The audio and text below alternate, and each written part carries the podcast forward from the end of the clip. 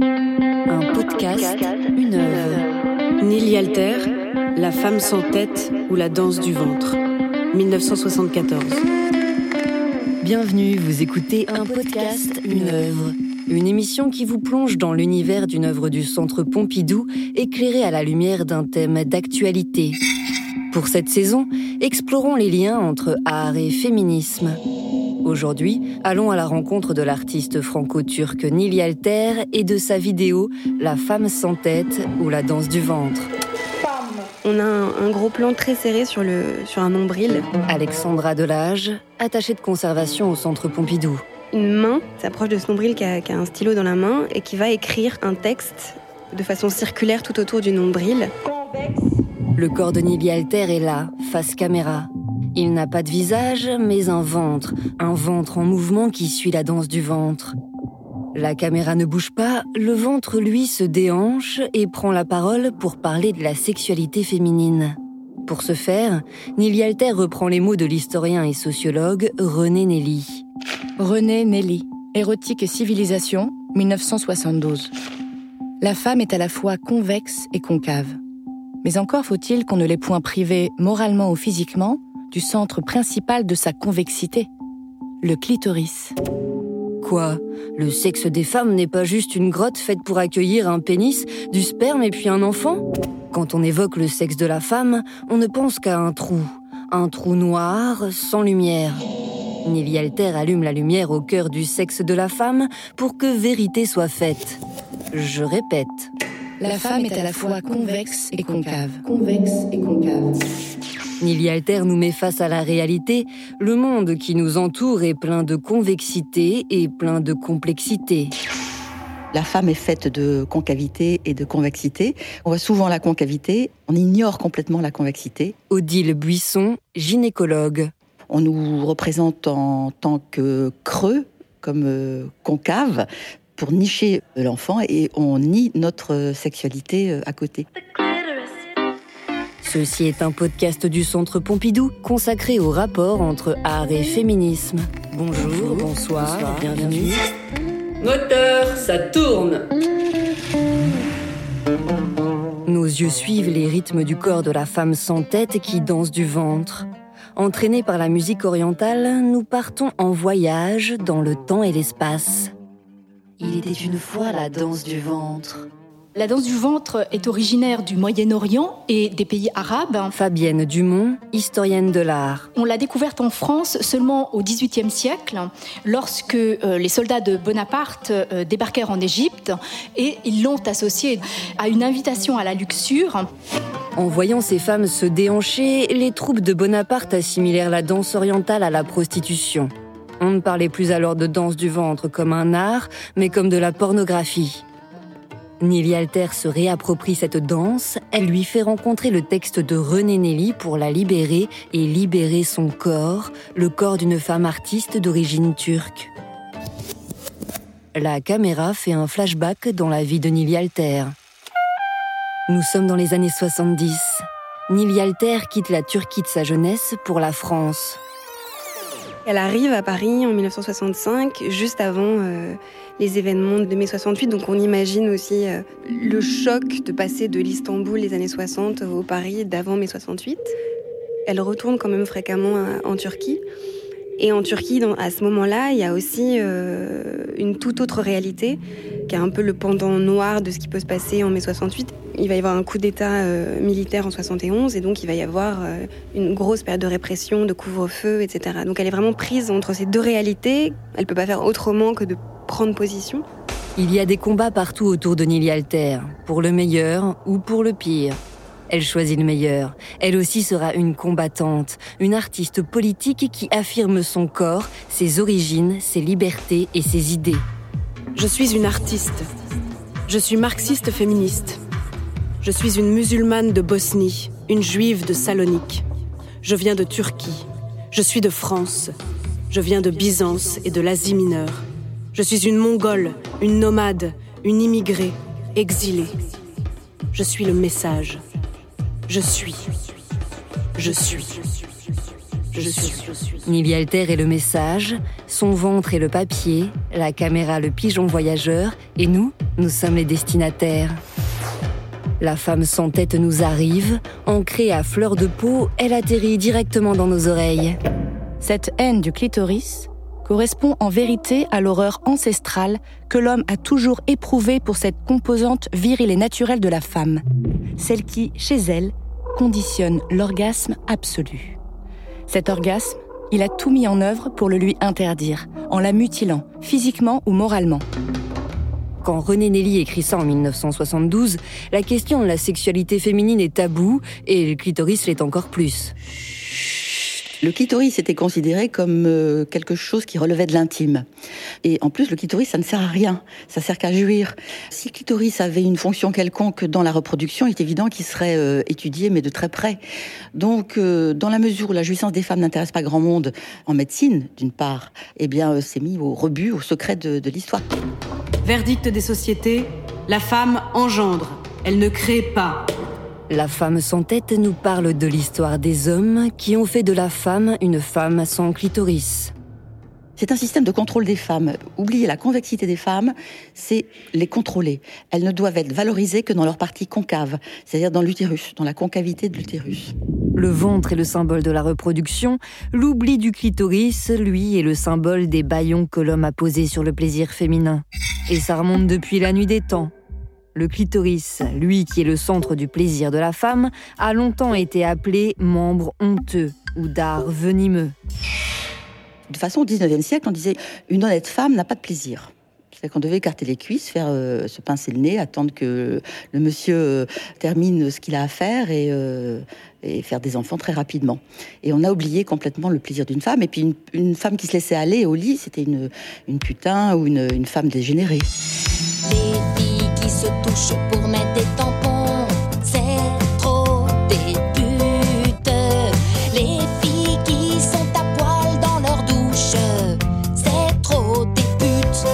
Toutes des putes, toutes des putains. Des putes. Le clitoris est un organe extrêmement politique. Les hommes dirigent le monde avec leur sexe, ils bandent gros, ils bandent dur pour leur futur, et pour pas qu'il y ait de testicules dans le potage, ils contrôlent les femmes en ignorant ou en mutilant leur plaisir. Cette euh, ablation, cette castration, Nili Alter, a commencé 5 ou 6 000 ans avant Jésus-Christ en, en Égypte ancien. Et c'était toujours la peur de cette clitoris qui grandissait, dans l'imaginaire de l'homme qui a fait que, il y a si longtemps, on a commencé à castrer les femmes, moralement et physiquement, évidemment. Où que l'on soit, la femme est muselée dans son rôle de génitrice et c'est tout. La bobine du film est bloquée, rien n'avance, rien ne change. Tu ne connais pas bien les mots, tu ne connais pas bien ton corps. Le clitoris reste une zone d'ombre. On dirait que c'est normal. La femme ne doit pas jouir. On dirait que c'est normal. La femme doit procréer. Ça a marqué toutes nos civilisations et c'est ce contre quoi on doit se battre et c'est difficile. C'est la grève, c'est la grève, c'est la grève des femmes, c'est la grève, c'est la grève, c'est la grève des femmes.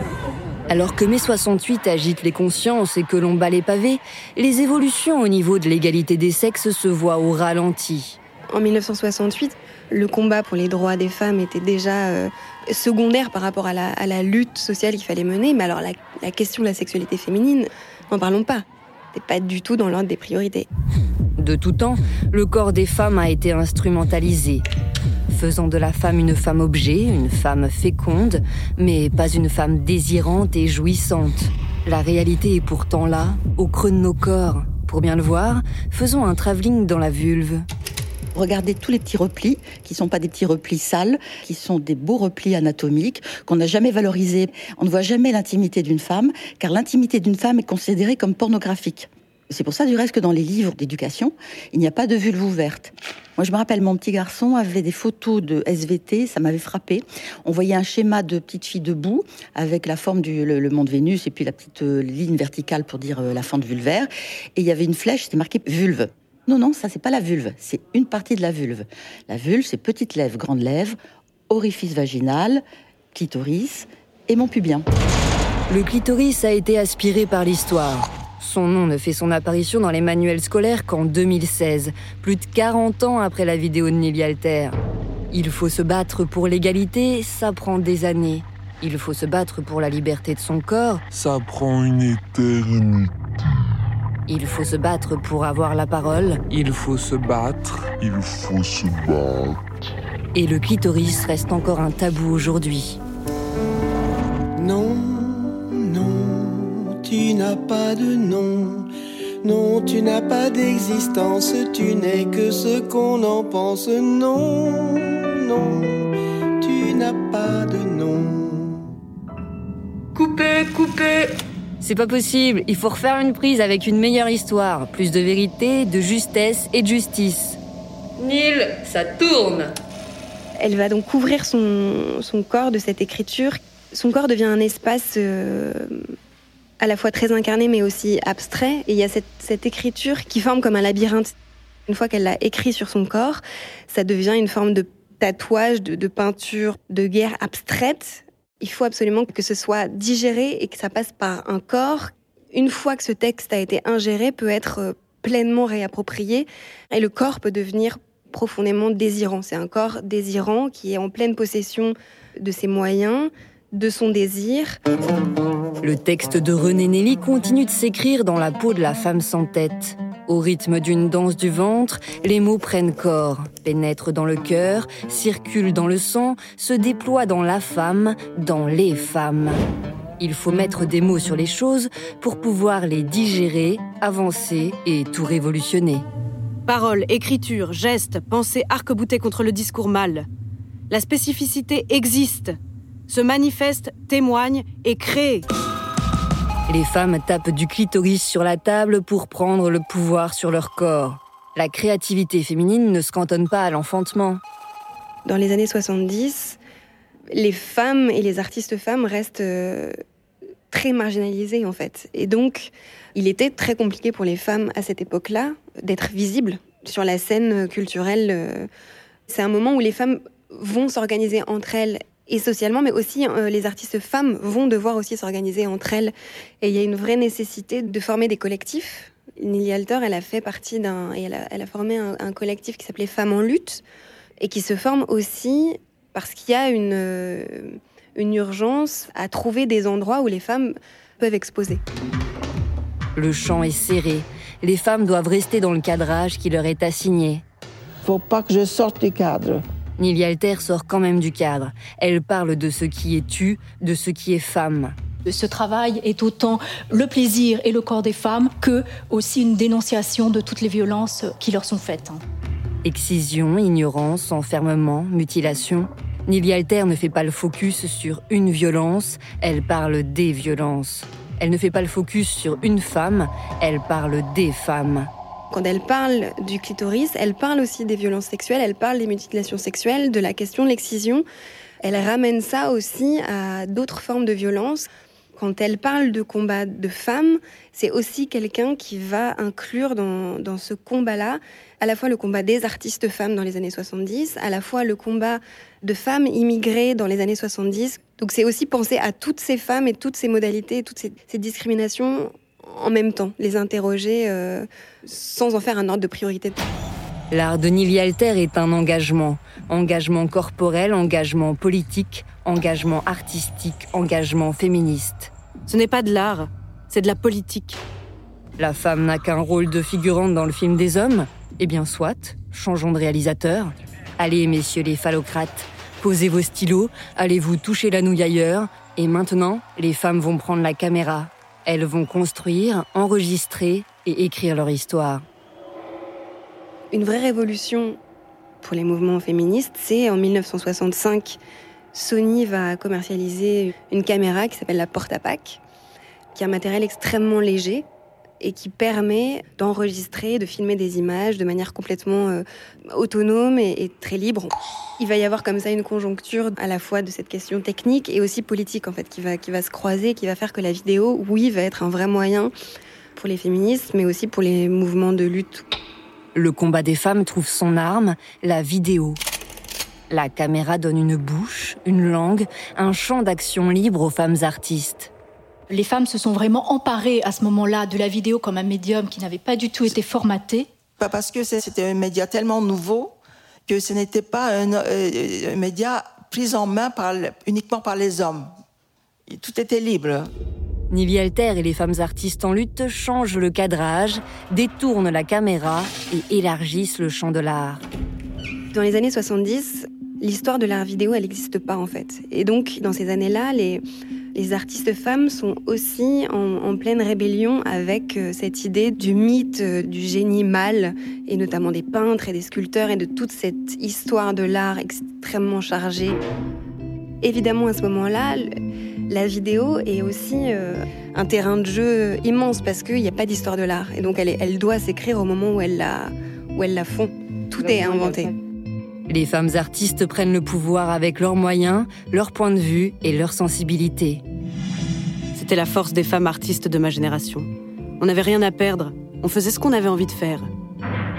Par le biais de la vidéo, les femmes artistes trouvent le moyen de représenter leur corps elles-mêmes. Elles ne sont plus modèles, femmes nymphes, femmes symboliques ou femmes au foyer, elles sont femmes créatrices. La caméra est leur coup de poing et l'art un moyen de libération. La femme doit se libérer, elle doit le faire elle-même, parce que c'est pas les autres qui vont le faire pour elle. Les hommes, ça les intéresse trop, de ne, surtout euh, de, ne pas les libérer. C'est très important de reparler de cette magnifique convexité que nous avons. En parler et s'en servir. Apprendre aux, aux petites filles comment elles sont faites, et apprendre aux jeunes filles comment elles peuvent jouir, comment elles peuvent se masturber, comment elles peuvent retirer du plaisir. Et c'est pas un plaisir qui est honteux. C'est un plaisir qui fait du bien, qui donne bonne mine, qui donne bonne santé. C'est une fonction physiologique importante.